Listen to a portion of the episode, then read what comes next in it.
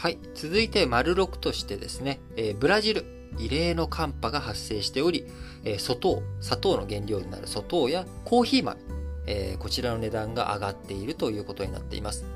えー、主要国ブラジル、えー、この7月にかけて異例の寒波に見舞われています。霜の発生で作柄が悪化、えー、砂糖もコーヒー豆も生産減少懸念が強まり、7月以降、えー、今現状2割ほど値上がりしたというような状況になっております。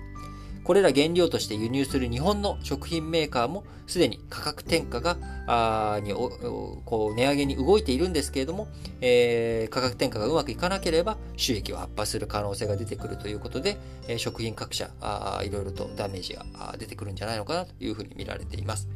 え今ね、えー、我々は日本で夏暑いなっていうような状況ですけれども、えー、それは北半球は夏ですが、南半球は今、冬真っ盛りということです。しかし、それでも、え、ブラジル、南国のね、え、雰囲気、えコーヒー豆とかあったかいところで作られていくわけですけれども、えそんなブラジルで、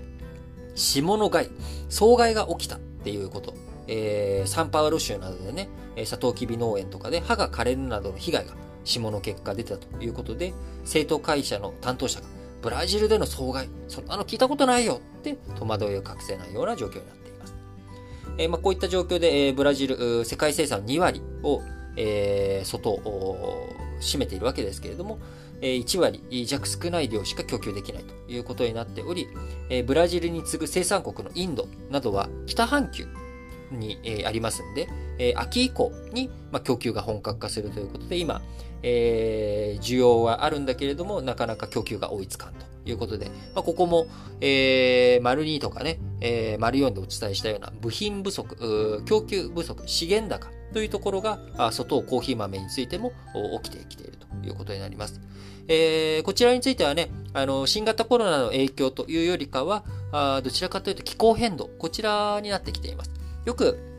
まあ、熱帯化とかね、あのー、温暖化、あそういった現象に対して、まあ、冬がね、寒さが強いじゃないかということ。えこれも気候変動の温暖化の影響だというふうに言われることが多いです。え温暖化で夏が暑くなり、そして冬がその反動でめちゃくちゃ寒くなるみたいな、こういった極端な気候になっていく。で、えー、ブラジルなんかもですね、今、異例の寒波が来ています。今年2月は、アメリカで、異例の寒波、ヒューストンとかテキサス州、こちらの方で、え、停電、大停電が起きたということ、もうすっかり半年前でしたけれども、え、異例の寒さということだったわけですが、半年遅れて、南半球でも異例の寒波がやってきているということです。コーヒー豆についてもですね、えー、粗糖と同じような理由で、今金額高騰しており、こちらも、え、7月上旬に比べて2割ほど高い、数字になっております。ブラジルの主要産地、ミナス・ジェライス州で27年ぶりの深刻な損害。サトウキビについてはですね、ブラジルでの霜の害なんて聞いたことないよっていう状況だったんですが、コーヒー豆については27年ぶりの深刻な霜の被害が出てしまい、こちらも歯が枯れる被害が、続出。来年度の生産量1から2割程度減るんじゃないかということで、もともとブラジル、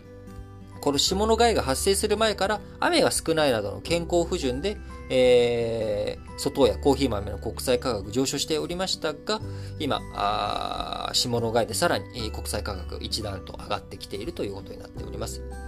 えー、日本、えー、砂糖とかコーヒー豆輸入国ということですが、あ日本、今、円安もね、重なって、えー、いるということで、コストが膨らみと、え、製品の値上げが相次いでいるということになります。